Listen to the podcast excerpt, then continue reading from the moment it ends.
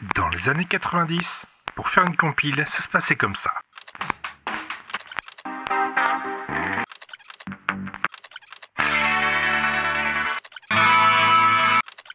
Un escalier de fer, un couloir étroit et obscur. Maintenant, il y a la playlist.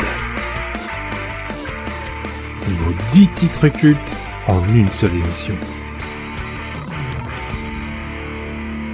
Avec un petit truc honteux à la fin quand même. La playlist. Cela fait presque plus d'un an que j'enregistre des choses avec euh, deux personnes qui sont beaucoup plus jeunes que moi, enfin une des deux qui est beaucoup plus que moi, l'autre un petit peu moins. Et vous savez, quand on côtoie des gens, au bout d'un moment, on a des idées. Alors des fois c'est des bonnes idées, des fois c'est des mauvaises idées, et cette fois-ci c'est une idée que je vous laisserai juger. Euh, on a décidé d'enregistrer ce soir, enfin on a des idées, disons, ils ont eu l'idée, j'ai un petit peu suivi, d'enregistrer une sorte de, de crossover maléfique entre deux, tro- trois podcasts d'ailleurs, qui s'appelle Entre deux playlists de Proust, et à savoir que ces podcasts sont animés par les deux personnes qui sont là à mes côtés, à savoir Bigaston. Bonsoir Bigaston. Salut Barberousse. Ah ouais, moi je trouve que c'est une bonne idée. Enfin, pour créditer, c'est Buda qui a eu l'idée à la Ne, base. hein. ne dis pas son nom, tu vas l'invoquer. Merde, je connais, je sais pas qui c'est. Non, c'est c'est la troisième la personne qui a eu l'idée. personne qui est avec nous ce soir, Budakin, bonsoir. Bonsoir. Ah zut, il parle, ça y est, bon, tant, tant pis, vas-y, tu peux y aller. Alors, il se trouve qu'on enregistre ensemble depuis un certain temps. Alors, sachant que je suis intérimaire quand même, hein, en- entre deux manettes, voilà. Voilà. Ouais. Tu es Oui, bouche trop permanent. podcast docteur, vu qu'avant avant, ça s'appelait comment d'ailleurs? Point Games.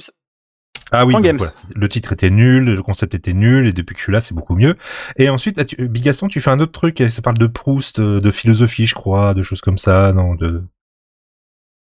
Et ouais, moi je fais un podcast qui s'appelle Les Manettes de Proust. Euh, C'est un mensuel où en fait j'invite quelqu'un dont j'apprécie le taf pour qu'il parle du jeu de son enfance en se basant sur ses souvenirs, principalement sans être objectif, c'est l'objectif.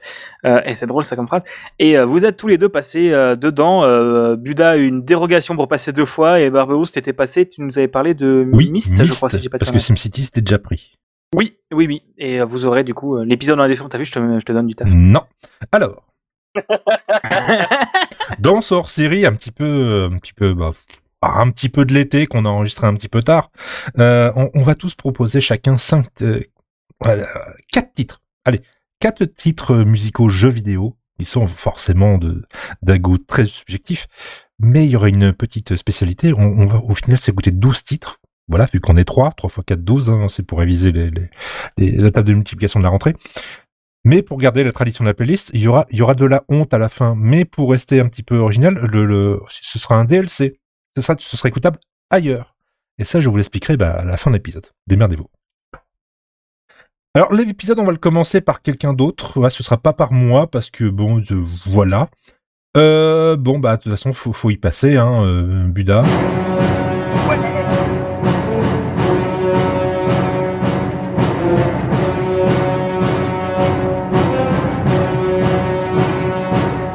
Sais pas ce que t'en penses, Bigaston, mais ça sent le, le jeu très joyeux, ça sent euh, les bonnes ambiances, euh, Stardew Valley. Oh, bah, dis- sympa, dis- quoi. Dis- disons quand t'as plus de cuivre que de BPM, euh, c'est que c'est pas normal. Euh, à partir de là, c'est je me dis, bah, euh, je sais qu'il y a du Warhammer. À tous les titres, je vais dire, mais c'est Oui, du Warhammer du coup. Soit c'est du Warhammer, soit c'est basque. Donc euh, voilà. Alors je confirme, c'est du Warhammer, c'est le thème Skulls for the Skull's Throne, un des thèmes euh, du chaos dans euh, le jeu Warhammer Mark of Chaos. Le, un des deux jeux euh, qui m'ont à la fois fait découvrir l'univers de Warhammer, dans lequel j'ai dépensé beaucoup trop d'argent aujourd'hui, et euh, qui m'a réconcilié avec les STR, parce qu'avant de jouer à ça, je ne pouvais pas piffrer les STR. Ah non. En même temps, ma seule expérience des STR avant ça, c'était Age of Empire. oui, mais et t'avais je pas les bons codes, c'est tout. Et je comprends que beaucoup adorent euh, Age of Empire. Moi, je vous avoue que c'est pas du tout ma cam. Et Mark of Chaos, c'était tout con. C'est comme euh, aujourd'hui Total War Warhammer. C'est considéré d'ailleurs comme l'ancêtre des Total War Warhammer. T'as un budget en pièces d'or. Tu fais ton armée dans le budget de pièces d'or et tu l'envoies se fracasser la gueule avec l'armée d'en face. Dans le jeu de base, on n'avait que deux factions jouables, l'Empire des Humains et euh, bah, le Chaos. Et euh, ensuite, il y avait eu un petit DLC qui avait rajouté euh, derrière les hauts elfes et les elfes noirs, ainsi que en unité mercenaire jouable et euh, bah, pour euh, les deux factions de chaque grande faction, donc ordre et chaos, les nains du côté de l'ordre, donc pour les hauts elfes et les, les humains, et les orques pour les elfes noirs et le chaos. J'ai Euh, j'ai rien compris, mais j'accepte. Il hein. y, a aucun problème. Je je pas de king shaming. Hein. On est d'accord. Au niveau de, au niveau de l'écriture, bah, on restait vraiment dans la thématique Warhammer où d'un côté euh, l'ordre, on doit protéger l'empire et le monde connu contre les- la menace des démons du Nord. Et à côté le chaos, c'est, vous voyez les gars au sud, ouais, on leur pète la gueule, ok. Quoi qu'il arrive, on leur pète la gueule. Ok, d'accord, ça, me- ça me va, c'est des policiers. Euh, mais là, là, là, là. Et oh, t'es pas chez Ouais, toi ça, là, hein, euh, doucement, hein. S'il te plaît. Ouais, Merde, sauf merde. que derrière les mecs de l'empire, c'est, vous voyez les mecs avec des armures cloutées, ouais, bah on leur pète la gueule parce que ils sont- parce que ce sont des hérétiques, ok. Donc euh, en fait, c'était un peu comme ça des deux côtés. Hein. Ouais, bon, non, d'accord. c'est- c'est- Ok. On, on leur pète la gueule, mais on, il y a juste à trouver une raison. Mais elle a C'est pas ça, besoin faut- de. faut- voilà, c'est c'est pour ça. C'est c'est pas pour rien qu'il y a un mème euh, dans la commune Warhammeriste euh, du. euh, mais c'est c'est lequel le gen- c'est lesquels les gentils dans ton truc? On fait pas de ça ici. Hein. Il y a Crusader King 3 où en fait il faut passer des mois pour forger une solution pour trouver un- motif de de, de, de, de péter la gueule à quelqu'un d'autre. Mais là, Warhammer, c'est non, c'est simple. C'est beaucoup Voilà, plus c'est- simple. c'est c'est beaucoup plus simple, beaucoup plus efficace. euh, et euh, Mark of Chaos, euh, on- euh, ce qui faisait sa particularité à l'époque, vu que les Total War restaient assez, comment dire, peu connus comparé à aujourd'hui, c'était euh, justement comme dans Total War le fait que au lieu de gérer tes, euh, petits soldats un à un, tu gérais vraiment des grands régiments euh, d'unités. Tu avais tes régiments d'armée, tes régiments de lanciers, tes régiments de cavaliers, etc., etc. Et le point qui m'avait beaucoup plu dans ce jeu à l'époque, c'était que que ce soit du côté de l'Empire ou du Chaos, on voyait vraiment l'évolution de notre personnage, déjà en lui faisant monter de niveau entre deux, entre deux maps de campagne, mais surtout euh, vraiment son ascension dans sa faction euh, à lui. Ou d'un côté, côté Empire, on jouait un prêtre guerrier qui euh, monte euh, les grades de l'église de Sigmar pour finir euh, archilecteur. En gros, c'est une sorte d'inquisiteur suprême. Et à côté, dans le chaos, on jouait un simple maraudeur qui finit par devenir grand élu du chaos. Et c'était vraiment cette narration, cette montée en puissance des personnages aussi qui m'avait beaucoup plu dans la narration du jeu à l'époque. C'est terrible de voir que juste en mettant le doigt une fois là-dedans, ça, ça dirige une vie complète, quoi. Ah oui, bah oui, oui, totalement. C'est j'ai mis le doigt euh, dans celui-là pour euh, la version médiévale fantastique, dans Dawn of War dont j'ai parlé avec Bigaston dans ma de Proust pour la partie 40 000, et c'est à partir de ce moment-là que j'ai compris que jamais je ne deviendrai riche. Oui. C'est c'est bien. il, il- il est resté terre à terre et réaliste. C'est ça qui est beau. à ce moment-là, il l'a su. Son, son PEL était, était Oui. C'est c'est terrible, mais oui, c'est vrai. Bigaston, à ton tour Ah, un, un village Ouais. caché apparemment dans un jeu. On attend toujours la ressortie HD sur Switch, enfin que j'aimerais bien personnellement, mais voilà.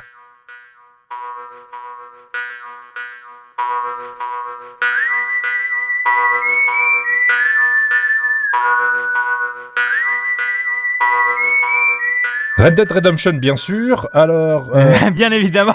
Oh, c'est même ambiance. Hein. Et non, c'est le. Donc c'est bien une piste de Zelda Twilight Princess. Hein. Donc Zelda Twilight Princess qui a pas été mon premier Zelda, mais un de mes premiers Zelda que j'ai fini beaucoup d'années plus tard. Mon premier Zelda, c'était Ocarina of Time, mais Twilight Princess c'est celui qui m'a le plus marqué. né quand il est Donc sorti. euh, Zelda formidable. Non, il était pas né. Euh, non, Ah, non, ouais, bah, non, non, non, je l'ai était un né. poisson.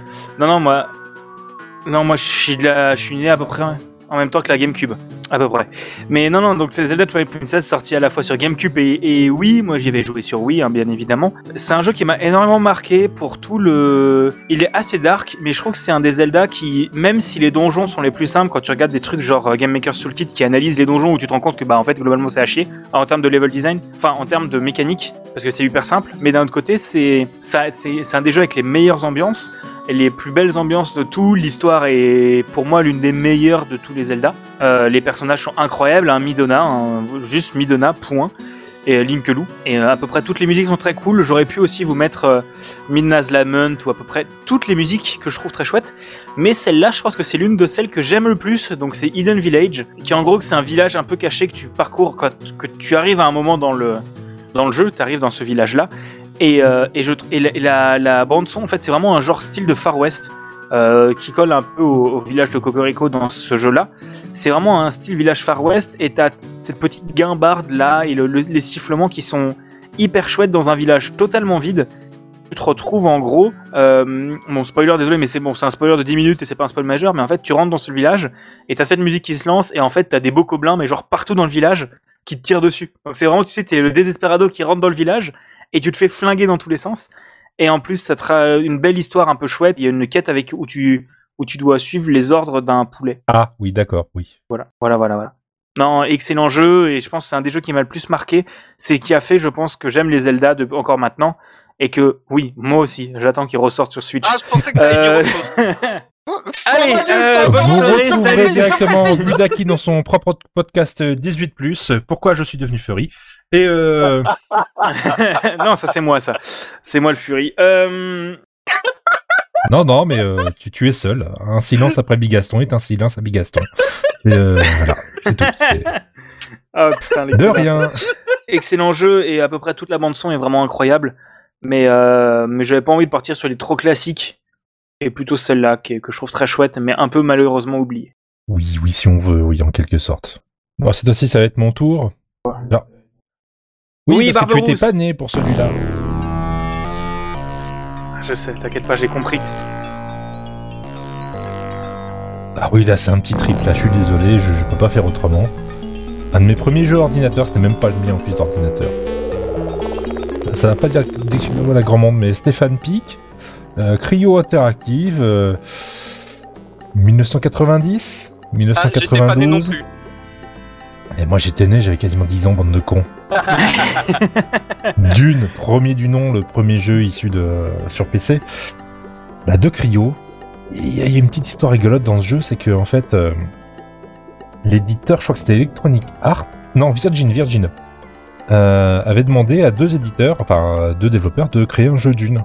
Donc il y a eu Dune 2 par Westwood, qui a donné le début des STR modernes avec euh, avec la suite, avec sa suite euh, Command and Conquer, etc., etc.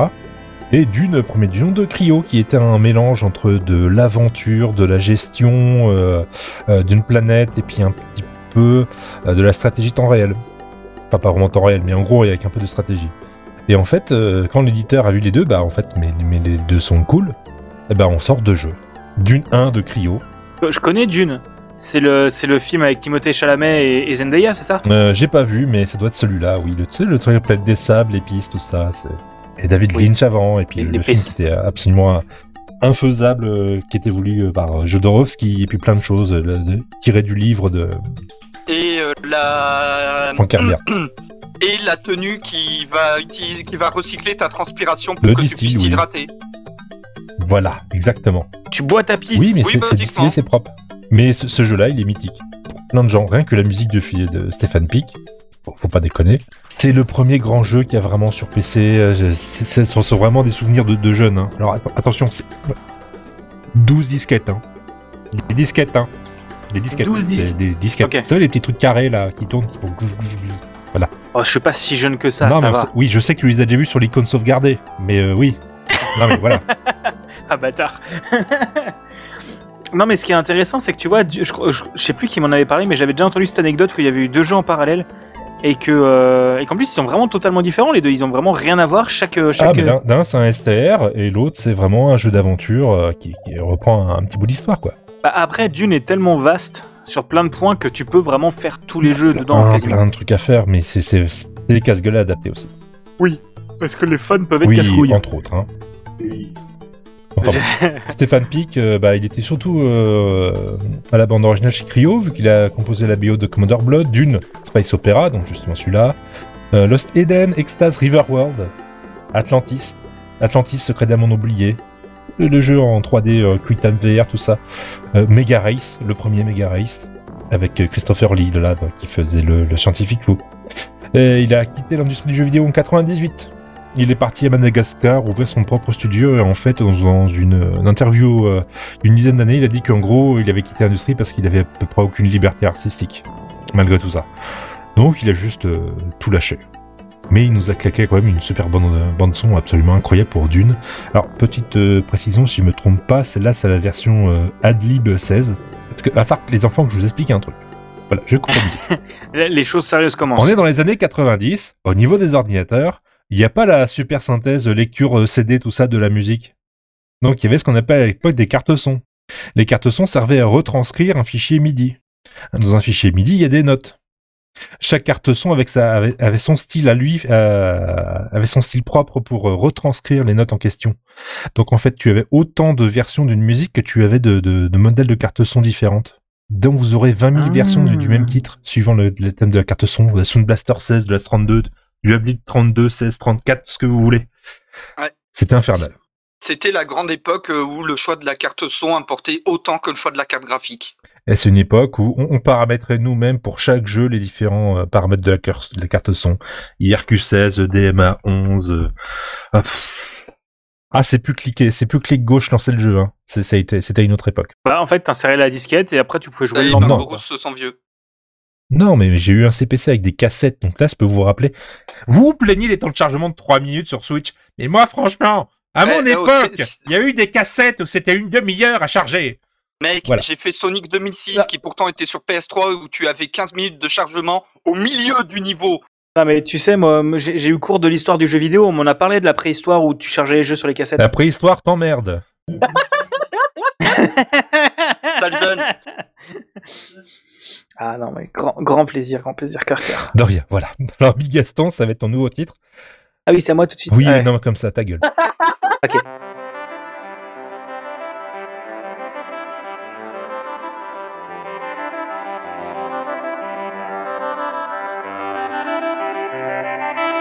Sais pas pourquoi, je crois que j'aime bien cette compositrice. Je sais pas pourquoi. Ah bah je sais pas pourquoi, hein, mais, euh, mais alors là c'est la petite trichouille parce qu'à l'époque où je jouais au jeu, il n'y avait pas encore cette musique dedans. Euh, non, c'est Minecraft, bien évidemment Minecraft, donc qui a été un des l'un des jeux majeurs de mon enfance, de mon adolescence et de ma vie, hein, tout simplement. Euh, si vous n'avez pas joué à Minecraft, qu'est-ce que vous attendez?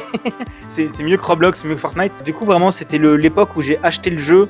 J'ai dû acheter le jeu quand j'étais en quatrième, vers 2013, 2012 ou 2013, un truc comme ça. Les jeunes. Ouais, parce que je suis jeune, mais. euh, Et c'était la première fois que je passais des week-ends entiers à jouer avec des copains. Et c'est les premières relations à distance que j'ai fait avec des copains. Euh, bon, des copains maintenant avec qui je parle plus trop, mais il y a beaucoup de copains avec qui j'ai, je jouais tous les week-ends alors que j'avais jamais vraiment vu. Et, euh, et bon, Minecraft, hein, tous les souvenirs de l'époque Epicube, Sama Games, euh, iPixel qui existent encore, hein, euh, ils, surv- ils survivent. Toute une immense époque où première fois que j'ai commencé à créer des, des, des choses. hein, les premières cartes aventure, j'en ai créé sur Minecraft, quelques-unes qui étaient globalement à chier, hein, mais j'en ai fait quand même dessus. Euh, le jeu qui a pas arrêté de se perfectionner. Bon, après, le truc, c'est que Minecraft, globalement, j'y jouais très peu avec la musique parce que c'est pas que j'aime pas C418, mais euh, ces musiques sont un peu. Ouais, pardon, je suis en train de Voilà, bailler.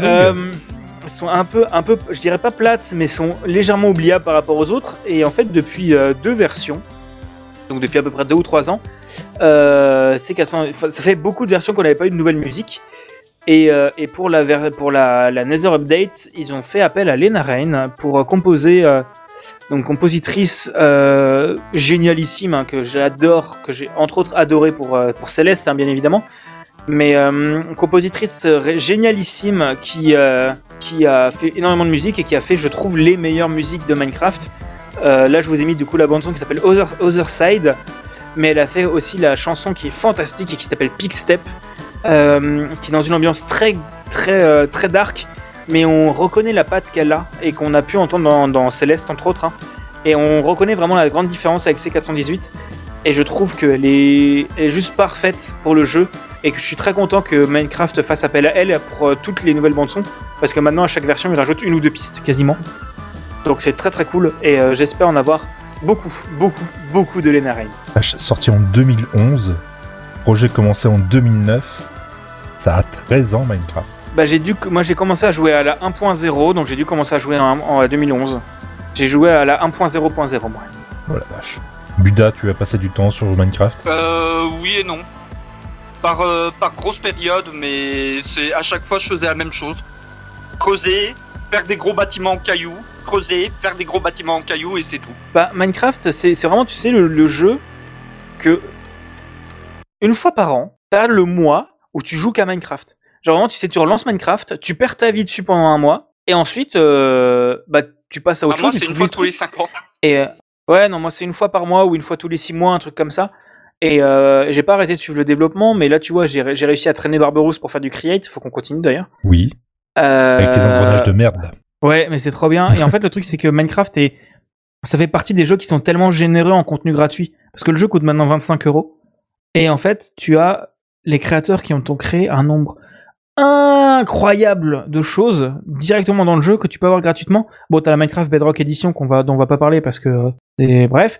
Mais la Java Edition qui existe encore et qui est toujours maintenue. T'as des dizaines de modes, t'as plein de modes pack, t'as des aventures, des cartes, des machins. Moi, je me souviens de l'époque Minecraft avec les vieilles maps comme euh, euh, The Tourist ou It's Better Together. Ça, c'est les vieilles maps Minecraft qui datent d'il y a longtemps, mais The Tourist, c'était un, moi je me souviens, je regardais les vidéos de Frigel à l'époque, où il montrait, euh, où il explorait le Sacré-Cœur dans une map aventure Minecraft. C'était incroyable. C'était trop bien comme principe. Et c'est quelque chose qui existe encore à Minecraft. La commune Minecraft n'a jamais laissé tomber le jeu et continue de suivre. Et c'est pas pour rien que ça reste là des jeux les, les plus connus, de, encore les plus joués actuellement. euh, enfin, c'est le jeu le plus vendu, je crois, maintenant. Et ça reste quand même un jeu qui a une communauté très soudée qui, qui continuera de faire vivre le jeu. Voilà. Et qui est toujours sur le Game Pass depuis que Microsoft l'a acheté d'ailleurs. euh. Et t'as essayé le- le- la, la version aventure là à deux joueurs euh, de Minecraft? Comment ça s'appelle? Mine- Minecraft Dungeons, Ouais. euh, oui, qui est assez chouette. Donc c'est un hack and slash en vue de dessus. Tu peux jouer jusqu'à 4. Donc j'ai joué un petit peu, mais comme j'avais pas de potes, bah c'est chiant. Donc j'ai pas rejoué. Mais si vous voulez, euh, bon, je sais que Buda, comme t'es sur Linux, ça va être chiant. Mais si Barberousse, tu veux, euh, tu veux en faire du Minecraft Dungeons, c'est un moment. Moi, je suis bien chaud parce que c'est hyper agréable et tu sens que Mojang, au-delà de Minecraft, ça reste un studio qui sait faire des jeux en fait. Et que là, ils sont, ils ont bossé sur Minecraft Legends, euh, Minecraft Dungeons, et ils sont en train de bosser sur Minecraft Legends, du coup, qui va être un jeu, ils disent, ils s'inspirent de Brutal Legends, où ça va être un jeu plus d'aventure, euh, voilà. Et pour un jeu si basique, ils ont quand même réussi à créer un lore tout autour, parce que Minecraft Dungeons amène vraiment un lore en rajoutant des monstres qu'on n'a pas dans Minecraft normal, mais en rajoutant du lore avec les pillagers et tout ça, et ça marche vraiment bien et tout se tient ensemble en fait. Et, euh, je trouve ça, c'est vraiment vraiment chouette. Il y a le Minecraft Live, donc la conférence de Minecraft où ils annoncent leurs nouveautés et la nouvelle version qui va arriver dans deux semaines, je crois, le mois prochain. Et euh, je suis assez impatient, comme d'habitude, de suivre et voir ce qu'ils vont faire pour modifier le jeu. On va bientôt avoir de l'archéologie, peut-être, de ce que j'ai compris. Donc, euh, donc ça va être vraiment cool. Il mourra un jour ce jeu. Il mourra en même temps que Tetris. Hein. Je pense qu'il mourra un moment quand, euh, Man- Mojang- enfin, quand Microsoft en aura marre de foutre des billets dedans, mais de l'autre côté, c'est tellement rentable qu'ils vont pas. T'as pas de microtransactions Non. Tu achètes le jeu Alors- une seule fois Il y a des microtransactions, mais dans la version Bedrock. Pour des skins et des maps. Et la version Bedrock, mais de toute façon, maintenant, pendant un moment, ils avaient rechangé ça, mais maintenant, quand tu achètes l'une des versions, tu as forcément l'autre. En fait, ils t'offrent l'autre maintenant. Et les deux versions différentes sont dispo dans le Game Pass. Et en fait, la version Bedrock est très chouette parce que c'est quand même intéressant d'aller dessus parce qu'une fois par mois, à peu près, ils offrent des cartes. Et, les cartes, c'est vraiment des jeux, en fait. C'est vraiment des jeux, t'as des scripts personnalisés avec des histoires, des doublages, et c'est des choses que t'as plus dans Minecraft Java, malheureusement. Euh, parce que les gens, quand ils veulent créer des trucs Minecraft, ils vont sur Bedrock parce que tu peux le monétiser. Alors que sur Java, c'est immonétisable. Et donc, tu as des vrais studios qui sont créés autour de Minecraft maintenant pour créer des jeux.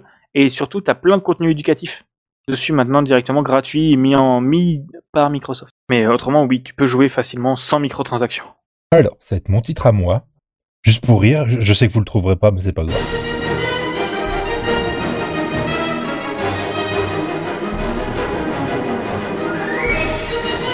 Ouais, bon, d'accord. J'ai encore fait du vieux, c'est pas grave. Hein. J'avais sorti un Star Wars, mais euh, Ah, c'est c'est aussi dans l'espace, t'aurais pu le mettre dans, dans- dans le côté espace. Euh, euh, stratégie temps réel, euh, c'était très sympathique, ça s'appelle Total Annihilation. Je sais pas si Oui vous en avez en- entendu parler. Oh putain, c'est vieux ça Euh, 97, deux nations, enfin deux empires de robots qui se, qui se tabassent la gueule à travers la planète, à travers la- l'espace, à travers des planètes. Qu'est-ce que c'était C'était l'époque où dès qu'on voulait faire de la SF, musicalement, on faisait du John Williams. C'est pas du John Williams, c'est Oui, non, mais on, fais- on faisait du John Williams-like. C'est les fin des années 90 jusqu'au milieu fin des années 2000. J'en avais discuté avec Big Gaston en, en off euh, il y a quelques semaines. Euh, quasiment tous les trucs orientés SF, à part quelques exceptions comme StarCraft, musicalement à chaque fois, ils s'inspiraient de John Williams.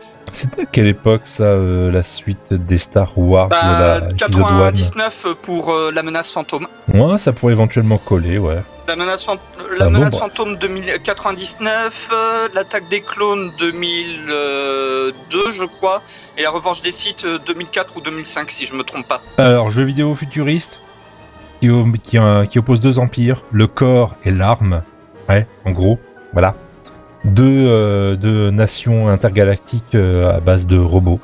Donc à vous de construire votre base, récupérer des ressources, construire des usines spécifiques et d'aller tataner la gueule des mecs en face. La musique est ultra épique partout tout le temps et ça c'était formidable.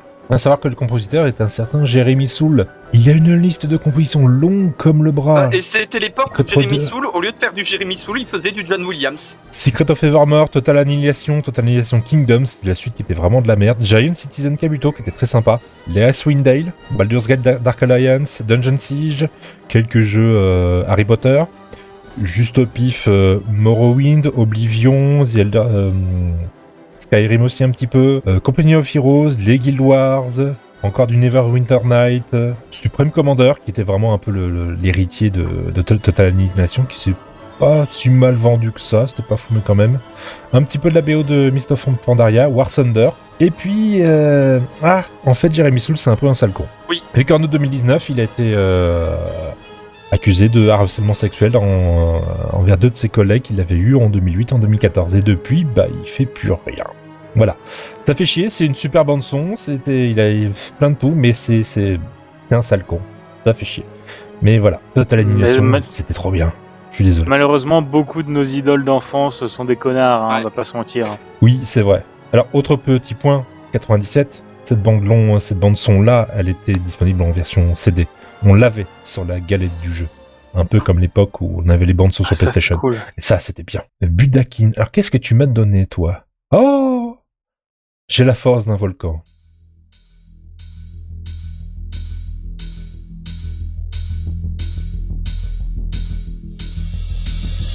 Je sens que ça va être subtil encore.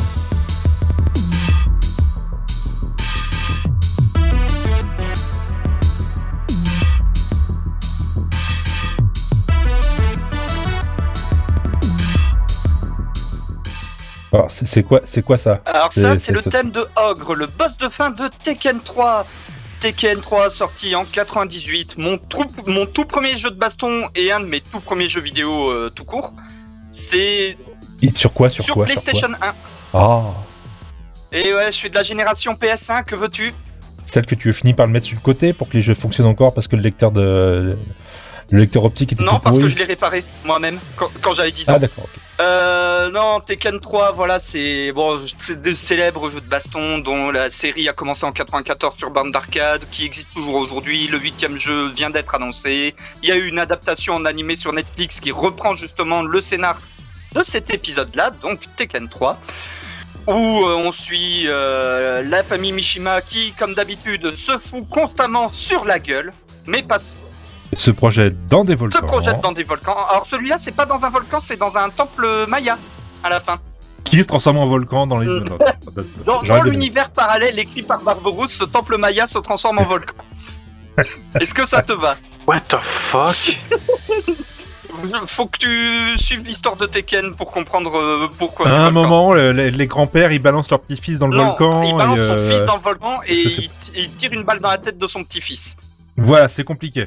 Mais c'est les histoires de famille un peu complexes au Japon et euh, il y a des volcans. il Y a des... Voilà. Voilà, et euh, ça reste euh, la licence, euh, une des licences que j'ai le plus saigné. Voilà, là on vient de passer à la phase 2 d'ailleurs du combat.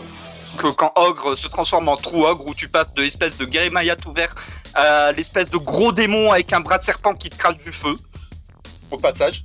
Oui, ce combat était chiant. Parce que pourquoi Oui, pas, hein, parce comme on dit. pourquoi pas. Mais euh, non, Tekken, c'est aussi le jeu qui a réussi à me faire me mettre au sport, et ce n'est pas une blague, parce que euh, il y, a deux- il y a trois types de sports que j'apprécie à titre personnel. Les sports automobiles, mais, euh, pas, mais en étant euh, le cul dans le siège ou sur la selle, pas en étant euh, dans les gradins. Les sports extrêmes, type sport de glisse, euh, skate, snow, surf, même si je suis nul à chier. Et les arts martiaux, et je suis tombé dedans avec ce jeu vidéo euh, à la fin des années 90 euh, où euh, j'étais en mode euh, bon, ce perso c'est celui que je sais le me jouer. Le manuel il dit que c'est quel style de combat? Du karaté. Ok, je vais faire du karaté. Ce qui a fait que jusqu'à mes 15 ans j'ai fait du karaté. que j'ai arrêté ensuite parce que je me faisais chier. Bah. Comme quoi, le jeu vidéo, ça peut quand même changer des gens, quoi. ouais, Et mais en pas même temps, j'avais bien, quatre- hein, c'est- mec, j'avais 4 ans quand je suis tombé dans- là-dedans hein, sur Tekken. Puis l'avantage avec de Tekken, c'est que même quand t'as 4 ans, tu peux gagner vu que t'appuies un peu au pif sur les boutons, ça fait des Alors trucs ça, qui ça marche que si ton adversaire est nul à chier ou si tu joues Eddie Gordo. Mais Eddie Gordo, c'est un Oui, connard. bah, Eddie Gordo, en même temps, c'est le, c'est le perso représentatif de la tactique de masturbation de manette sur ce jeu. Si je me souviens bien, Eddie Gordo, c'est un catcheur avec une tête Non. de Non, tête de Eddie. Gordo, c'est le capoeiriste. Ah merde, mais c'est qui le catcheur alors? King. Ben voilà, King je l'aime pas. Ah, King, Pardon, il est assez technique en vrai à jouer. Mais alors? Pourquoi cette musique? Euh, parce que comme j'ai saigné le jeu comme euh, pas permis à l'époque, encore euh, il y a quelques années quand j'étais pris d'un élan de nostalgie en attendant Tekken 7, j'avais décidé de resaigner Tekken 3. Bah du coup ce thème je l'ai beaucoup trop entendu vu que je l'avais fini, vu que j'avais fini le jeu avec tout, absolument tous les putains de persos, y compris Gon et Dr Boskonovich. Alors, c'est rassurant de se dire, quelle que soit l'époque, quand on est jeune, on a beaucoup Oui. trop de temps. Bah, C'est un peu la vérité en même temps. hein. C'est c'est terrible hein, de se rendre compte à ce, à ce point-là. Voilà, et accessoirement, le thème de Ogre, je l'ai toujours trouvé très cool. Et euh, bon, bah le thème d'intro, voilà, il est beaucoup trop connu, donc je me suis dit autant sortir le thème du boss pour une fois. C'était toujours sympa à sortir ce genre de thème. Thème de Toujours fin, cool les thèmes de tant boss. qu'à faire. Et toi, euh, Bigaston, pas trop jeu de baston? Non, j'ai jamais été trop jeu de baston parce que globalement j'y pige que dalle. et ça me saoule parce que quand j'y joue, c'est souvent en soirée et que bah je me fais arracher par les autres et donc ça me casse les couilles donc j'y ai jamais joué. Euh, mais j'aime bien Smash et plus récemment Multiversus, mais j'aime j'aime bien les Smash like on va dire. Je suis pas très euh, Street Fighter et Mortal Kombat like, mais je suis très Smash like parce que je trouve que c'est hyper accessible. Parce que autant les autres, t'as des combos à caler et c'est toujours des histoires de timing, alors que Smash, t'y comprends que dalle et t'as quand même moyen de t'amuser, je trouve. T'as plus moyen de t'amuser que dans d'autres jeux qui sont plus lourds. Et, euh, et euh, moi, je, ouais, du coup, je joue plus à Smash et j'ai acheté euh, le premier jeu de combat vraiment que j'ai acheté, c'est Smash Ultimate, quoi. Donc tu ne t'appelleras pas Big Baston, quoi. C'est, c'est resté- ça restera Big Gaston, quoi. Non, ceux qui m'appellent Big Baston, vous vous plantez. Je m'appelle bien Big Gaston. Eh ben, on va arrêter de se planter. Par contre, on va passer à travers des murs, à travers une sorte de petit, de petite ovale de deux couleurs différentes, un bleu et un orange, je crois, avec une IA malade.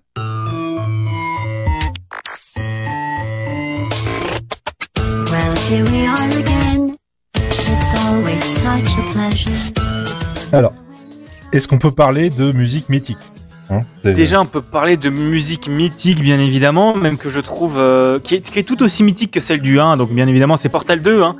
Euh, Portal 2 avec la musique Now You're Gone. c'est pas I Want You Gone? Ah ouais, I Want You Gone, c'est ça. I Want You Gone, euh, qui est tout aussi mythique que Still Alive de la première, euh, de- du premier jeu, hein. Euh, chanté par la chanteuse d'opéra qui double, euh, qui double GLaDOS. Il est Et, composé euh, par, euh, merde, comment il s'appelle? Bah, j'avais le nom il y a 30 secondes, quoi. Dans l'enregistrement d'avance, Euh, si je joue le conducteur, je Coulton. Ok, bah je... Ouais.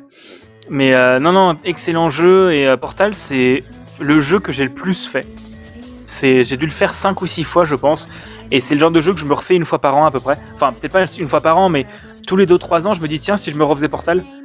Et, euh, et c'est, pour l'anecdote, le premier jeu que j'ai acheté sur Steam. Portal 2 Portal 2, premier jeu que j'ai acheté sur Steam. Euh, on m'avait offert, euh, on m'avait offert Worms euh, Revolution, je crois qu'à l'époque, qui était en boîte, mais où j'avais quand même une carte Steam à entrer.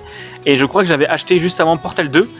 Euh, donc j'avais commencé par le 2 et en fait après j'avais acheté le 1 et j'ai fait le 1 ensuite. Donc globalement il a quand même vieilli le 1 par rapport au 2 parce que le 2 est encore excellent maintenant, le 1 le 1 c'est une démo technique, le 2 c'est un Mais vrai il y a jeu, on va beaucoup dire de ça comme ça. euh, qui sont vraiment par duo, où le 1 c'est une démo technique et le 2 c'est la version euh, voilà, euh, parfaite. Oui, c'est ça. Portal 1 j'ai- est, est excellent, mais je l'ai quand même moins fait parce qu'il a, un peu moins le côté histoire qui est chouette. Alors que Portal 2, c'est un des, déjà, c'est un des meilleurs jeux de puzzle de tous les temps. Et Portal hein. 1, c'était vraiment un projet d'étudiant qui a été trans- Bah, transformé le en 1 jeu, c'était un mode euh, 2. à la base. Et quasiment tout le scénar en fait tu le déroulais mais en cherchant euh, des petits easter eggs à droite à gauche dans le décor. Oui, bah oui, non, mais Portal, ça a quand même le côté. euh, enfin, disons qu'ils ont. C'est un excellent jeu de, des- de, de, de puzzle hein, sur plein de points. Ils ont réussi à montrer que, euh, que un FPS n'est pas que c'est pas que de la baston. Parce que c'était comme dit à l'époque où Valve sortait Half-Life, qui a, qui a un peu des trucs d'énigmes, mais qui est quand même, de ce que j'en sais, un peu plus quand même, un peu plus bourrin, un peu plus action, on va dire. Et ils ont eu l'excellente idée de, euh, de mettre euh, Oui. GLaDOS, hein, qui est euh, juste un des meilleurs personnages des jeux vidéo, tous jeux confondus. hein. Honnêtement, pour moi, c'est un de mes personnages préférés, Ah tous jeux confondus. Pour moi Et, il euh, ne détrônera pas Shodan. Ouais, jamais mais joué. c'est la petite fille de Oh, oui, Shodan. ça on est d'accord que c'est la petite fille de Shodan. hein. Mais je préfère l'inter- l'interprétation de GLaDOS qui rajoute un petit côté beaucoup plus piquant Bah, et en sadique. fait, GLaDOS a plus un côté piquant et va vraiment te balancer les fions. Là où Shodan va euh, dans System, euh, pour ceux qui ne connaissent pas Shodan, c'était l'IA dans System Shock. un FPS RPG de la fin des années 90, à peu près à la même époque que le premier Deus Ex.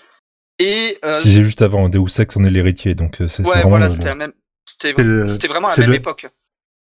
C'est l'origi- l'original des Immersive Sim, C'est si ça. on peut, quoi. Mais Shodan avait certes un côté sadique, mais en fait, c'était plus une ambiance oppressive qu'elle apportait.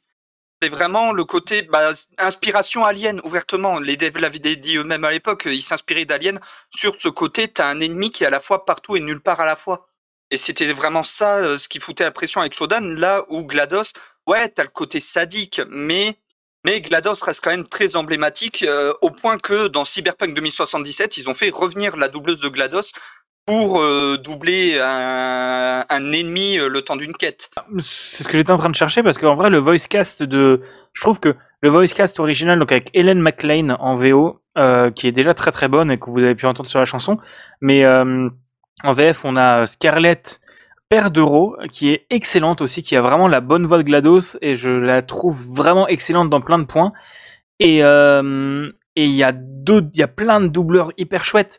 Il y a Guillaume Lebon qui va doubler Whitley, euh, Whitney. T'as as les tourelles qui sont aussi doublées par, bah, par la même qui double GLaDOS. T'as aussi Page qui joue l'annonceur euh, et qui est excellent aussi. Et je trouve que en fait t'as tout l'ensemble qui se tient extrêmement bien. Et euh, l'histoire est vraiment cool, le lore est vraiment cool, euh, l'éditeur de niveau est incroyable et toute l'ambiance créée par Valve autour de ça. Et c'est pas pour rien que c'est l'une de leurs licences phares. C'est parce que déjà ils ont fait que trois licences, mais euh, mais c'est aussi une, licence qu'ils ont su amener des choses et proposer des choses qu'ils n'avaient pas dans d'autres choses. Euh, il s'est fait beaucoup de fois de choses et euh, mais que je me demande, enfin, je tu vois, j'attends énormément Portal 3 parce que euh, j'aimerais bien voir une suite, mais d'un autre côté, je me dis non, je veux pas Portal 3 parce que s'ils font un simple Portal 3 comme Portal 2, euh, j'ai peur que euh, ça me déçoive. Et ceci, je pense pour ça qu'ils ne le font pas, mais j'ai peur que ça me déçoive parce que j'aurais des trop grosses attentes et que je pense que Portal 2 m'a marqué aussi par l'époque parce que j'y ai joué à l'époque où j'avais pas joué à énormément de jeux de ce genre. Enfin, comme dit, c'était mon premier jeu sur Steam. Mais je pense qu'il me marquerait peut-être moins et que globalement, maintenant, plus j'attends un jeu, moins il me plaît. On va dire ça comme ça. Quand j'attends un jeu, il n'y a plus l'effet waouh, alors que quand je découvre vraiment de zéro un jeu, euh, ça finit en Gotti. Euh, je te regarde Deathloop. Tu vois, pour moi, on en parlait dans l'enregistrement qu'on a fait juste avant. Portal Stories Mail a, a le mérite de proposer une suite qui est un préquel techniquement, mais un jeu qui mériterait d'être un, pardon, d'être un jeu officiel pour moi. Euh, dans plein de points, pour moi, tu, rajoutes du doublage français, tu peux le vendre à 10 balles et, je euh, mais par contre, s'ils ont la, si Valve veut refaire un jeu euh, VR pour revendre leur casque à eux, euh, s'ils me font un portal en VR, un bon portal en VR, ce serait gerbotron de ouf. Euh, euh, mon titre à moi, Allez, hop. Allez. Now you're ready to sail for the horn.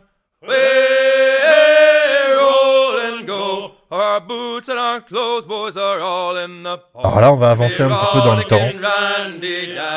Ah ouais, je confirme. J'ai joué à pas mal de, de jeux qu'on pourrait appeler Je saute dans des ballots de paille. Le 1, Ouais, Steam, le ça. 2, le Brotherhood, le 3, et puis, et puis le quatrième, Black Flag, Assassin's Creed Black Flag, et qui a sorti, on va dire, comment dire, les, les, les, les autoradios pirates.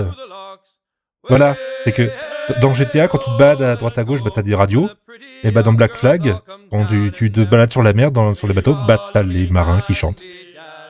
Et t'as un album complet qui s'appelle Assassin's Creed Black Flag Sea Shanties, où tu as tous les morceaux que chante ton équipage.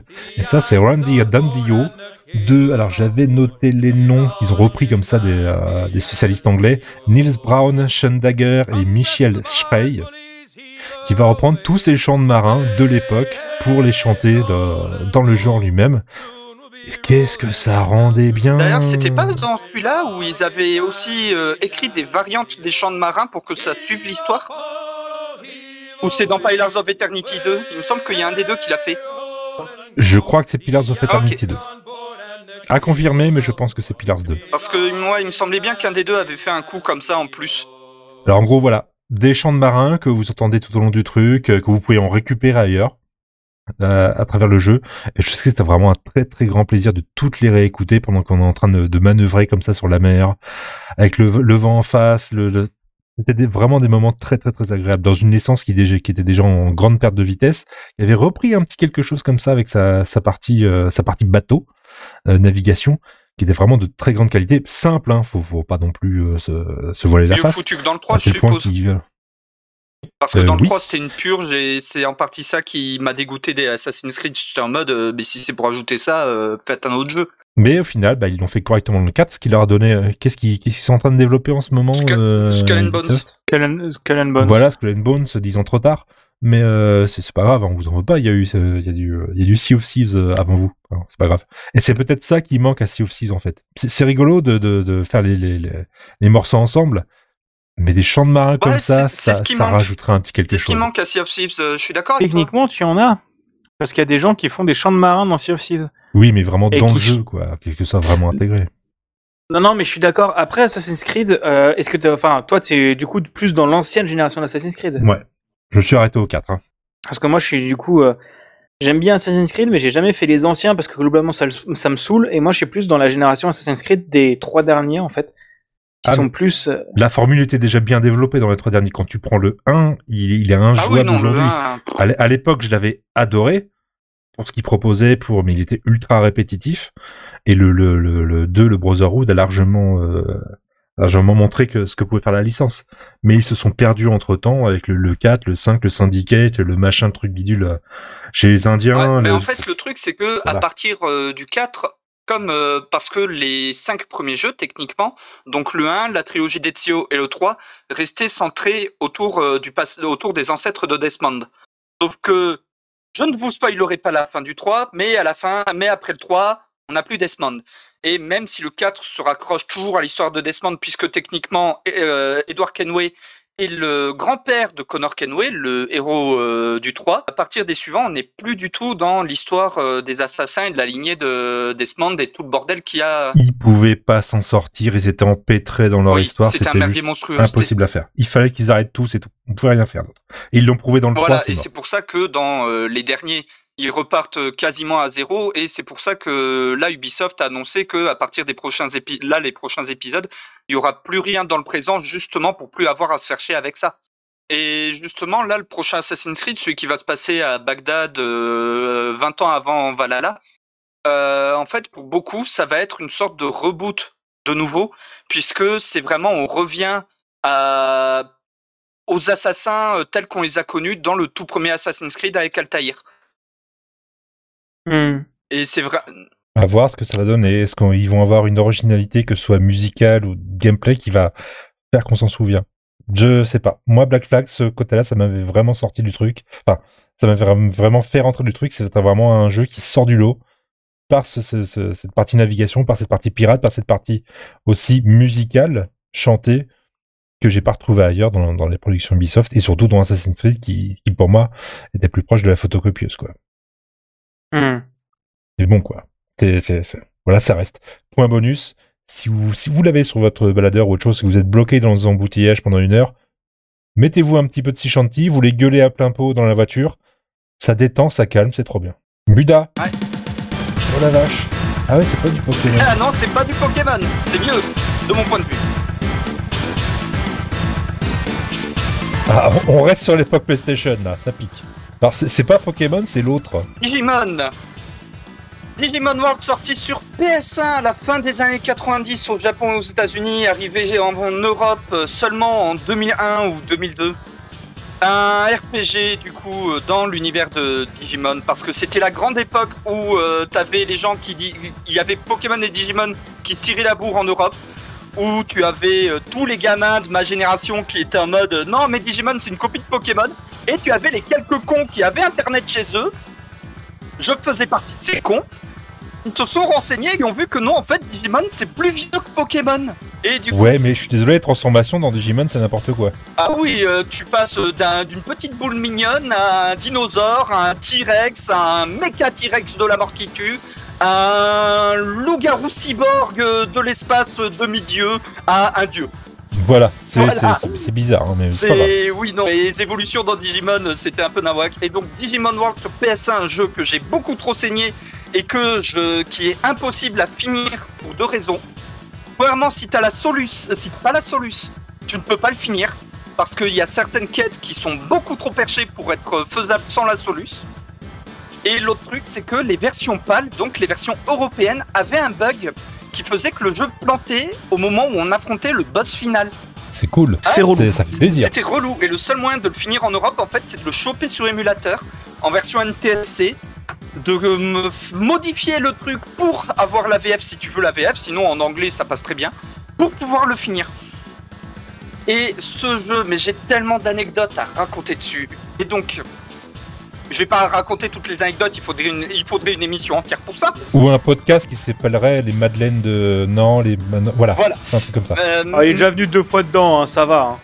Me, me refile pas la patate chaude à chaque fois, Mais Barbarousse. du hein. coup, ce thème, c'est le thème Major Battles. C'est en fait les gros combats de quête. Parce que en gros, il y a euh, deux types de combats, on a- enfin trois types de combats. Les combats normaux, ou contre des mobs de base qu'on croise à droite à gauche sur la map. Les combats de boss, où bah du coup c'est un gros boss, euh, faut le buter pour pouvoir avancer. Et les combats de quête, dont fait partie thème, qui, euh, si on gagne le combat, ou si on perd dans certains très rares cas, mais il doit y en avoir trois sur euh, une cinquantaine, où en fait, quand on bat l'adversaire, on le recrute et il vient dans le Digi-Village pour nous rajouter des nouveaux trucs dans le village de base. Des fois, ça peut être euh, des raccourcis pour euh, aller à l'autre bout de la map euh, sans avoir à tout se taper à pied pendant une heure IRL. Des fois, ça peut être un nouveau bâtiment. Des fois, ça peut être des améliorations de bâtiments existants. Plein de petits trucs comme ça. Et c'est au fil des combats de ce type-là qu'on voit vraiment l'évolution de notre, de notre village de base, le, du hub de base du jeu. On passe d'un truc où tu as des chiottes, trois cabanons et un petit champ de gigots. Oui, parce que là-bas, les gigots, c'est, on les fait, on, les fait pousser dans la terre. Donc techniquement, c'est de la viande végane. Un truc avec euh, où euh, la mairie, euh, que ce soit une petite boîte de conserve, c'est un putain de manoir. Euh, c'est plus un champ à gigots, c'est un, euh, enfin c'est plus un petit potager à gigots, c'est un champ de giga gigots. Euh, avec un putain de centre commercial, une arène, des raccourcis et des téléporteurs pour traverser absolument toute la map. Et euh, beaucoup trop d'heures euh, à gueuler parce que l'IA était totalement teubée. parce que là, c'est pas comme dans Pokémon avec du tour par tour, tour par tour. Là, c'était des combats en temps réel où on indiquait à notre Digimon euh, quelle euh, stratégie adopter. Ou celle de base, c'est juste euh, Allez, vas-y Et où généralement, il est totalement teubé, fait de la merde tout le long. On- On est d'accord, ça a moins bien marché que Pokémon. En Europe, ça a beaucoup moins bien marché que Pokémon, mais au Japon, c'est encore très populaire aujourd'hui, Digimon. Il y a même eu des MMO officiels Digimon, bon, qui étaient claqués au sol, mais ils ont eu le mérite d'exister. Et encore récemment, il y a eu des films Digimon qui se passent 20 ans après le premier animé et on retrouve les persos de toutes les saisons de l'animé. Oh mon dieu. Mais il y a des moments où ça part totalement en couille, du genre t'as euh, littéralement un Digimon qui s'appelle Godmon. C'est qui? C'est Dieu. Ah, Oui, mais voilà. C'est un animé japonais. Il y a eu des trucs vendus pour vendre des bestioles avec. Oui. Voilà, c'est voilà, voilà. En- En fait, je me rends compte d'un truc, c'est que de base, ça avait déjà de- le doigt dans les trucs qui coûtent une blinde. oui. C'est- triste de, de voilà. C'est fait, ça fait le parcours d'une vie, on est d'accord, mais Et euh, entre Digimon et Pokémon, euh, mon cœur restera du côté de Digimon, que ce soit de l'animé ou du jeu vidéo, parce que dans l'animé, bah au moins tous les épisodes ne se ressemblaient pas, et il y avait une vraie continuité entre les différentes euh, séries Digimon avec vraiment une avancée dans le temps. Chose qui fait, chose que bah le Pokémon, ça, ça fait que 30 ans que Sacha a 10 ans. hein. Faut arrêter les conneries à un moment. Non, mais ok, on a compris que t'étais fan, il y a aucun problème. Franchement, quand tu regardes toutes ces années en arrière, hein, parce que Ah le t'es un peu moins jeune que Bigaston. Qu'est-ce que tu regrettes? Non. Et merde. J'aurais essayé, hein. J'aurais Désolé, mais- Non, tu, tu es, je suis désolé, t'es irrattrapable. C'est mort. Euh, donc, on parle d'irrattrapable. Bah, J'espère qu'il y a encore un espoir pour toi, Bigaston, mais euh, quand je vais écouter le titre suivant, j'ai quand même un doute. C'est, c'est- Tu fais partie de ça aussi. Bah, d'accord.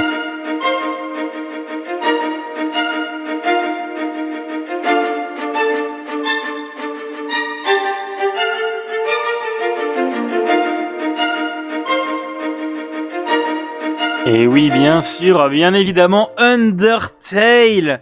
Je n'ai pas pu euh, esquiver cette vague, alors je sais pas non plus.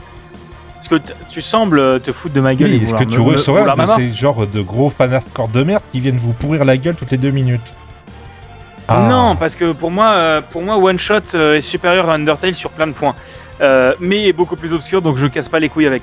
Non, Undertale, hein, comme je, c'est monumental, euh, monumental jeu indé des années, euh, je vais dire des années 80, mais non, Euh, sorti il y a 3-4 ans, il y a 4-5 ans, 6 ans, 2015. je sais plus, il y a longtemps. Putain de merde. Dans ta gueule. Il y a sept- il y a putain de merde 7 ans.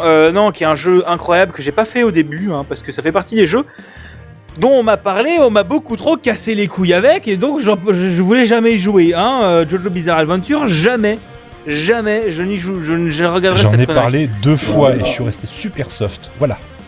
Oui, mais c'est pas toi qui m'a D'accord. cassé les couilles avec. Mais euh, non, t'inquiète pas, c'était pas, c'était pas, non, c'était pas envers toi le pic, mais envers d'autres copains qui m'ont trop cassé les couilles avec oh, Jojo, mais bref, ça branle. Euh, du coup, Undertale, euh, jeu incroyable, hein, codé presque tout seul par Toby Fox. Euh, bon, globalement, on va pas se dire c'est chum. hein. C'est euh, c'est assez chum de ouf sur plein de points dans la carte, c'est chum. Euh, le gameplay, par contre, est incroyable. Très bonnes idées de, jeux de combat en 2D. Euh, des mécaniques de combat assez intéressantes. Euh, maintenant, c'est ressorti sur toutes les plateformes. hein, c'est devenu limite Skyrim. C'est faux quand même pas. Mais, mais voilà. Et, et surtout une écriture incroyable qui, est, qui est juste pour moi l'un des jeux qui m'a le plus marqué en termes d'ambiance et d'univers. En termes d'histoire, vraiment, c'est un jeu à chaque fois que je le refais. Enfin, je- à chaque fois que je le refais, je le refais deux fois. À chaque fois que je l'ai refait les deux fois, j'ai pleuré euh, au même endroit, vraiment, euh, sur l'autre musique que je t'avais balancé, Barberousse. Et, euh, et, voilà, en fait, c'est juste l'écriture est très cool. La, l'idée d'avoir trois routes différentes, donc la pacifiste, la neutre et la génocide, pousse vraiment à s'attacher aux personnages et à ne pas vouloir les tuer parce qu'il y a toute cette mécanique de. Comment s'appelle euh, de, d'épargner je sais plus c'est quoi le nom mais d'épargner les trucs. Et, euh, et voilà donc qui est, un jeu qui est mémorable pour plein de points comme ça. Et après bon euh, on est quand même dans la playlist. On va pas se mentir Toby Fox est un putain de compositeur de génie. Toutes les musiques sont à peu près aussi incroyables les unes que les autres. Donc ça c'est Open Dreams donc qui est la le spoiler. Bon ça fait 7 ans vous devriez l'avoir fait euh, le boss final de la Pacific, euh, de la, de la run Pacific, et qui, euh, qui globalement rend hyper bien, qui est hyper agréable à, à écouter, qui a vraiment un peps de ouf. Et en fait, toutes les musiques sont toutes aussi bien que celle-là. Euh, Battle Against the True Hero, Megalovania, que vous avez forcément entendu parler. Euh, moi, j'avais passé Undertale. Il y a, moi, j'aime beaucoup Dog Sound, Theme Shop. Il y a plein de musiques qui sont juste incroyables et à couper le souffle. Et toi, Buda, je vois qu'il y a une version Linux. Oui, je sais qu'il y a une version Linux, mais le jeu, je ne l'ai toujours pas torché. Je l'ai commencé, j'ai totalement décroché parce que, euh, justement, comme dit Big Gaston, euh, je fais partie des gens qui ont été saoulés par cette licence. Euh, où justement tout le monde était en mode ouais faut absolument que tu joues faut absolument que tu joues j'étais en mode ouais je vais je vais jeter un œil pour voir et je sais pas c'est les musiques sont cool l'univers est intéressant mais j'accroche pas ça prend pas avec moi. Euh, alors, Big Gaston, c'est bon. Buda, bah. euh, Ah bah non. Si. Bah non, non, non, bah Buda. Tiens, bah Buda. Ouais, bah je suis obligé de le mettre en fait. Hein. Buda, c'est- ton tour, c'est.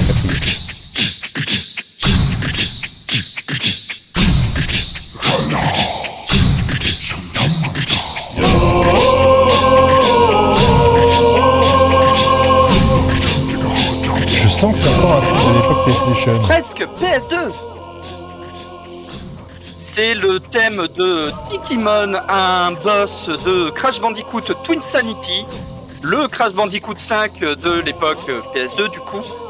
Euh, voilà, Crash Bandicoot euh, sur PS2 du coup euh, était en perte de vitesse. On avait eu un Crash 4, euh, la revanche de Cortex, qui était, qui avait des idées intéressantes, mais qui était très inégale. Et Crash Twin Sanity, on sentait vraiment la chute de Crash, mais celui-là avait au moins l'intérêt d'apporter une grosse narration au jeu, un côté semi-open world qui était très sympathique, et surtout une bande son de fou composée par, euh, euh, Spiral Mouse, un groupe euh, anglais qui en fait fait toutes leurs instrus à la voix. Beatbox, voix, façon Pentatonix un peu pour les plus jeunes de nos auditeurs. Et Crash Twin Sanity, j'aurais presque pu le mettre dans le jeu de la honte, mais il restait quand même cool. Il y avait quand même des idées, bah voilà, comme je disais, des idées intéressantes, du genre le fait de pouvoir jouer Cortex, le fait que pour une fois, le grand méchant, c'était pas Cortex, mais euh, Victor et Moritz, les jumeaux maléfiques, euh, perroquets, euh, super intelligents de la dixième dimension. Ça a une logique, mais il faut jouer au jeu pour comprendre la logique. Bon, la scène finale m'aura fait hurler de rire. Et euh, c'est pour ça que j'ai des bons souvenirs avec ce jeu malgré tout. C'est que en fait, euh, la moitié des scènes du jeu, tu peux pas ne pas te marrer. Du genre, tu découvres l'académie des grands, l'ac- l'académie maléfique, une école pour devenir un génie maléfique des forces du mal. En fait, tu découvres que Tex, bah là-bas, il se faisait bolosser. C'était le cancre. Et euh, t'as un des boss, euh, la, directrice, Madame Amberly de l'Académie Maléfique, et justement, pendant tout le combat contre elle, elle est en mode euh, Néocortex, vous étiez un cancre, vous étiez une sombre merde, euh, vous ne deviendrez jamais un grand génie maléfique. euh. Et où, du coup, tu explores aussi le passé de Cortex et d'autres boss de Crash Bandicoot dans ce jeu. C'est vraiment un jeu qui, dans la licence Crash Bandicoot, a celui avec le plus de lore en dehors de, du tout dernier It's About Time. Et euh, que ce soit ses idées de gameplay ou sa musique, euh, ce jeu, je garde de très bons souvenirs dessus. Et dès que j'aurai de nouveau une coupe euh, je compte y rejouer parce que, euh, putain, c'était c'était le seul bon crash euh, sur PS2, merde En dehors des jeux de course. Ah, parce que tu as, tu as joué à Crash Team Racing. Euh, crash Team Racing sur PS1, Crash Nitro Kart sur PS2 et Crash Tag Team Racing sur Ouais, PS2. c'est bon, c'est bon, c'est bon, c'est bon. euh, J'ai compris. Euh, le seul Crash Band- les seuls Crash Bandicoot que j'ai pas fait en fait, c'est ceux sur euh, ceux, ceux exclusifs aux con- euh, exclusifs aux consoles Nintendo. Ah, bah, pas si fan de la licence que ça, ou juste que t'avais pas Nintendo puis c'était chiant? Euh, j'avais pas de Nintendo. Alors ceux sur GBA, c'est que je l'ai trouvé claqué au sol. Et celui sur DS, j'avais pas de DS, donc c'était plus simple. Oui, c'est clair. Mais ils avaient sorti un party game sur DS et euh, des retours que j'ai eu euh, claqués au sol aussi. C'était le moment où Oui, vraiment tout- Crash a disparu pendant de la circulation tellement ils ont sorti des jeux de merde, ouvertement de merde, euh, qui fait que pendant 15 ans, ouais, quasiment 15 ans, on n'a plus entendu parler de Crash Bandicoot à part un caméo dans les jeux Skylanders. Ouais, ouais. Et sinon, la ressortie il y a pas longtemps d'un- d'un- d'une Crash Collection et puis d'un nouveau jeu tenté. Euh, saigné surtout. je les ai totalement saignés. Donc euh, oui, bah j'étais content. On retrouvait vraiment, euh, bah déjà pour Insane Trilogy, le gameplay, l'ambiance et bah, les niveaux tout simplement des Crash d'origine sur PS1 et Crash 4 euh, It's About Time, donc le nouveau Crash Bandicoot 4. Euh, Celui-là, j'aime. Il y a certaines idées qui m'ont un peu, mais j'étais en mode c'est sympa mais pas ouf. Mais il y a d'autres idées de ce jeu que franchement j'ai adoré. Et en termes de gameplay on retrouvait vraiment euh, les idées de gameplay de la grande époque Crash Bandicoot sur PS1 et ça ça pour le coup ça m'a fait très plaisir. Et j'espère que Spyro va aussi avoir droit à ce traitement parce qu'il a eu droit à son à son remaster de la trilogie originale. J'attends de voir une vraie suite de la trilogie ori- originale parce que Crash et Spyro c'était un petit peu les frères rivaux c'était vraiment c'était les mascottes officieuses de la PlayStation dans les années 90 et malheureusement les deux ont vu leur nom plus que souillé avec les jeux PS2, PS3 et Game Boy Advance. Et euh, avant de euh, finir en caméo dans Skylanders euh, donc euh, Bon, sinon, Bigaston, tu étais client de, de cette époque PS, euh, PS1, PS2 ou t'étais pas encore né? Je suis rentré dans l'ère PlayStation avec la PlayStation. Ah, Ah, hein. Euh, non, j'avais joué déjà à la PlayStation chez mon père parce que genre, euh, chez mes grands-parents parce que j'ai récupéré des vieilles consoles chez eux, mais ma première PlayStation à moi c'était la 3. Et je suis rentré dans Crash Bandicoot très tard. Je suis rentré avec la Insane Trilogy. Non, non, si on va si. J'ai joué au premier sur oui, que je PlayStation. me souviens euh, enfin, Euh, euh, après que je t'ai connu quand on en avait discuté tu m'avais dit mais c'est quoi ce jeu de merde ultra hardcore? Non, non, non, parce que moi j'y avais, j'en tenais quand même des très bons souvenirs. Euh, oui, il a une difficulté qui est incroyable sur plein de points et que et qu'il a vieilli. Ah oui, il a clairement et que vieilli. globalement, euh, le jeu a vieilli sur plein de points et que moi c'est pas le genre de jeu de plateforme que j'aime. Je suis plus la team Spyro, on va pas se mentir. Mais euh, mais j'avais déjà joué sur PlayStation, mais j'ai j'y ai vraiment vraiment joué par la Insane Trilogy et le vrai le premier Spyro que j'ai terminé, c'est Crash 4 It's About Time en fait. Et parce que comme dit, je suis plus Team Spyro que je trouve euh, vraiment plus agréable à jouer et que euh, bon, j'ai globalement rage quit la la, la trilogie, la Reignited Trilogy, euh, quand j'étais obligé de faire les mini-jeux Ah à la non, con. mais euh, dans le, les mini-jeux à la con euh, dans Spyro 3, euh, pff, certains étaient marrants, d'autres euh, non. Ils, ils auraient pu, ils auraient pu éviter. Je, pense notamment au skateboard et aux maps avec l'agent neuf. Ouais, bah, globalement, pour moi, ils auraient pu tous les éviter, donc euh, voilà. ah, mais, euh, et oh, un pingouin volant avec des bazookas sur les sur les ailes, ça c'était cool. Ouais, moi j'ai trouvé ça incontrôlable et ça m'a full saoulé, mais euh, parce que c'est pas ce que je suis venu chercher. Moi, je sais pas, je suis pas venu chercher ça. Moi, je suis cherché la plateforme. Mais non, non, mais des- une excellente licence et qui, je trouve, même si elle a vieilli sur plein de points, il ne faut pas l'oublier que ça reste une excellente licence et que et que j'aimerais bien qu'il y en ait d'autres. Quand tu vois la qualité de Crash 4 et à quel point j'ai pris du plaisir à y jouer, j'espère qu'il y aura un Crash 5, un Crash 6, etc., etc. PlayStation est bien reparti pour ressortir sa vieille licence. euh, on a Crash et puis Ratchet. Ouais, mais c'est pas eux qui ont les droits. Hein C'est pas eux qui ont les droits. Ils ont les droits de Ratchet, mais pas de Crash. Crash, c'est Activision. Comme Spyro. Par contre, par contre, au niveau des licences euh, Sony pour lesquelles ils ont les droits, j'espère voir revenir. Voilà, Jack déjà, et j'espère aussi voir revenir euh, du euh, Résistance et euh, comment il s'appelait l'autre déjà Résistance et Infamous. Et euh, évidemment Sly Cooper. Ah, Infamous, ouais. Bah, Ah, Infamous, c'était cool. moi, tu vois, rien. Pour moi, Sly Cooper, tu vois, rien qui me sorte une trilogie. Ils me sortent une trilogie remake HD des trois premiers Mais Sly tu Cooper. sais qu'ils l'ont fait sur PS3 Et encore dans. Oui, mais euh, j'aimerais bien pouvoir y Oui, jouer sur ma oui, Play 5. oui, quoi. mais ça c'est parce Euh, que Sony euh, chie si. ouvertement sur la rétrocompatibilité. Alors que c'était les premiers à mettre ça en place. Si je pouvais. Si je pouvais jouer à des jeux PS3 sur ma PlayStation 5, je râlerais pas. Mais le problème, c'est justement, ça, c'est ce qui me fait marrer avec Sony, c'est que ça a été les premiers à mettre en place le crossplay. Aujourd'hui, dessus. C'était les premiers à mettre en place de la rétrocompatibilité native. Aujourd'hui, dessus. Si vous voulez la suite de ce débat, vous pourrez le retrouver dans un autre podcast. Exactement. Allez, et toi, du coup, ton quatrième morceau, Barbarousse?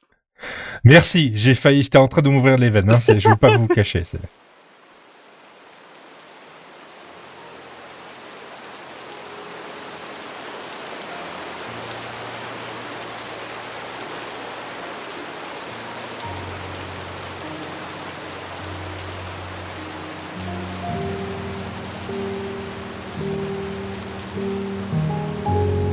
Bien un jeu de chez toi, vu la pluie. Ouais, mais moi j'aime bien, je suis né sous la pluie, moi. J'aurais presque dit Heavy Rain, mais je pense pas que ce soit ça, te connaissant. Ah non, non, non, non, Heavy Rain, je lui chie dessus, c'est euh, c'est pas compliqué. Hein. Comme globalement, euh, le, le mec à la tête de, de Quantic. hein, Ah oui, David Cage, oui, c'est un gros con. Oui, exactement, oui. The Red Strings Club. Putain Oh, il m'a fait chialer ce jeu. Ah, il est formidable. Euh, no spoil, je l'ai pas encore Alors, je suis d'accord avec toi, il est formidable, surtout cette ambiance. euh, Est-ce que tu connais l'anecdote derrière la création de ce jeu?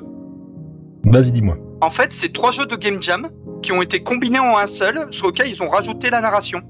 Le... Je vois, je, je vois deux jeux, ouais. Mais t'en- Oui, le, le, je- j'en vois un des trois qui est bien rajouté un peu à la truelle, qui est pas euh, le côté modeling.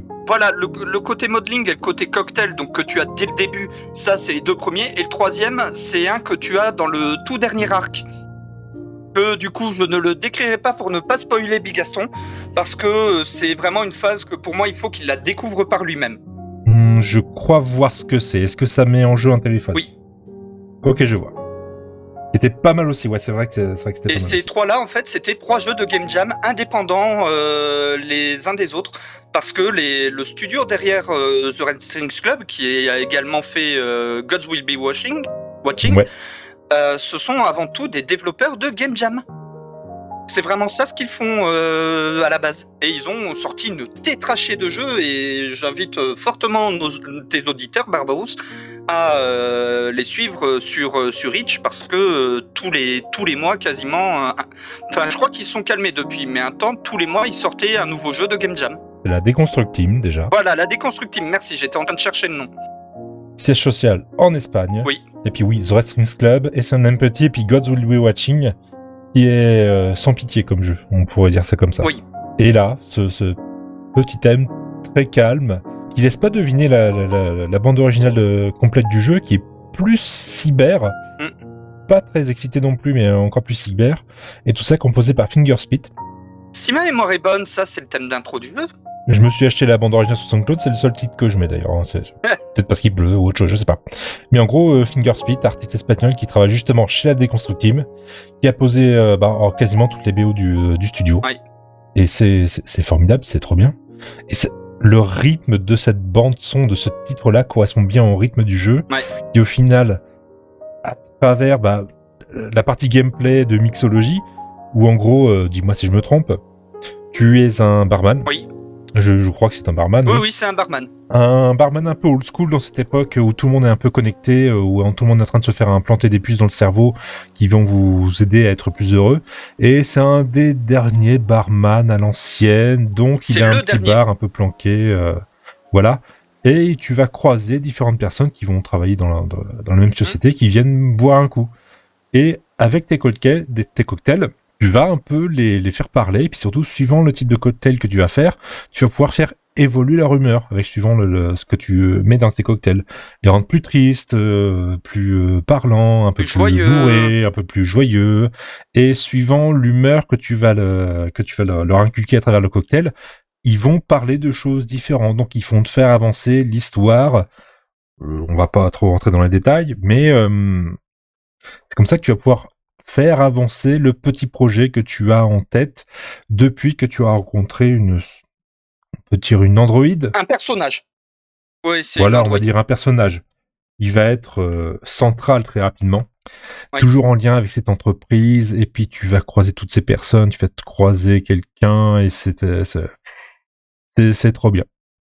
Euh, Jouez-y si vous pouvez, Ah oui, non, sinon c'est bah, un, suivez un un jeu franchement génial, mais euh, qui se finit en quoi 5-6 heures? Il y, a, il y a un peu de lecture, c'est bien fait. Oui, il y a donc il y a les, les trois types de gameplay, surtout celui de la fin. Et puis il y a la fin. Voilà, il y a, il y a la fin. Moi, il y a deux étapes qui m'ont fait chialer. C'est la fin de l'acte 2.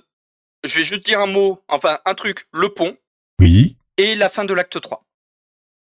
C'est vraiment Oui. les deux phases où j'ai où j'ai chialé en jouant à ce jeu et honnêtement le fait que tu l'aies sorti, ça me fait franchement très plaisir et ça m'a donné envie de le réinstaller pour y rejouer.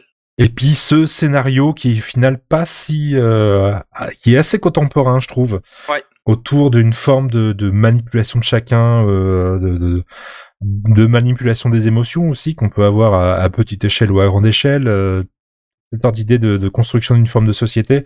Il y a, il y a des, il y a des thèmes très très intéressants dans ce jeu. Franchement, Mm. faites-le ou regardez-le. C'est aussi un jeu à stream, c'est aussi un jeu à, à YouTube si vous voulez mais ça se fait Ouais. vraiment bien. Et puis cette ambiance-là, euh, Ah bah quand je l'avais fait, je, l- je l- ouais, quand je l'avais fait, je l'avais fait en live à l'époque. Et euh, bon bah j'ai pas gardé la, j'ai pas gardé de VOD euh, tout simplement pour que ceux qui étaient pas là mais qui souhaitent y jouer puissent le faire sans être au spoil. Parce que c'est vraiment un jeu à découvrir. À découvrir dans le sens où faut, faut pas que tu connaisses le dénouement. même s'il y a quelque chose très rapidement qui... Enfin bon voilà. Ou voilà, c'est si jamais vous comptez y jouer, vous comprendrez euh, quand vous en serez au, au mom- le moment venu. voilà. Ah mais merde, on fuit, on le savait depuis le début. Ah bah non, voilà. C'est... Voilà. En gros, The Resistance Club, c'est vraiment très bien. Bigaston, je suppose que tu ne l'as pas... Tu n'y as pas joué, tu connais pas trop. C'est pour ça que je dis que ouais, pas spoil. J'y ai- ça fait partie des, de mon backlog euh, depuis euh, une éternité et que que j'ai euh, et qu'il faut que je fasse, mais que j'ai pas. euh, Il est même installé sur mon ordi. Tu vois, il est installé sur mon ordi, mais je l'ai jamais fait parce que j'ai jamais pris le temps parce que c'est le genre de jeu où faut, où faut Ouais. se mettre dedans et que Ouais. j'ai pas envie de ce genre de jeu en ce moment. J'ai plus envie des jeux de fouloir et, euh, et voilà. Mais il faut que je le fasse et faut que je fasse Valhalla aussi. Et effectivement, Buda, euh, Et très- 4h, 4h30 pour le terminer sur euh, How Long to Beat. euh, Donc oui, ça, ça se fait euh, quoi, une grosse après-midi ou en deux soirées, ça se fait bien. Ah, je l'avais fait en trois lives de deux heures pour ma part, mais ensuite je prenais le temps de lire à voix haute tous les, tous les dialogues euh, pour vraiment euh, rajouter, immerger aussi le public euh, dans l'ambiance. Par contre, je sais pas s'il y a une V- VF. Je crois que si, il y a une VF. Il y a une VF, mais, elle est très bonne. Bon, bah ça y est. 3 x 4, 12, 12 titres. C'était sympa. Mais il manque la honte. Et la honte, comme je l'ai dit en intro, bah, on, va, on va la retrouver ailleurs. Parce que moi, j'ai déjà assez honte de, de, voilà, de ce qu'on vient de faire, parce que voilà, c'était hors série, d'accord, mais quand même. Mais le DLC de la honte, bah, se on- retrouvera on a- ailleurs sur, sur le flux. on- euh, sur quel flux on va le retrouver d'ailleurs entre deux manettes. Mais non, mais c'est comme le BDSM, t'as signé un contrat que, que, que comme quoi t'étais, consentant. Tu peux pas porter Oui, mais plainte, je peux arrêter le consentement pour quand faire je veux. épisode. Et là, je commence à, voilà, je réfléchis. Merde, il réfléchit, on est foutu. Voilà. Donc le DLC, la suite de la honte, ça se retrouvera sur le flux entre deux manettes. C'est ça, ça sortira le, le même jour, la même heure, directement sur entre deux manettes. Et euh, voilà. Eh bien, merci Buda. Pas de rien, merci à toi de nous avoir fait venir euh, sur la playlist. Et vous avez vu, j'ai dit merci à Buda pour une fois. Merci Bigaston. Il est malade. Bah de rien, merci à toi de faire du montage. Oui, mais je te dis, j'ai un standard qualité, voilà. Chopez-le, ce n'est pas le vrai Barberousse, c'est un clone À bientôt dans le DLC, si ça vous tente. Sinon, ah bah bientôt dans une playlist normale. Je sais pas trop quand, mais je vais essayer de. Faut que je m'y remette. Ouais, faut que je m'y remette.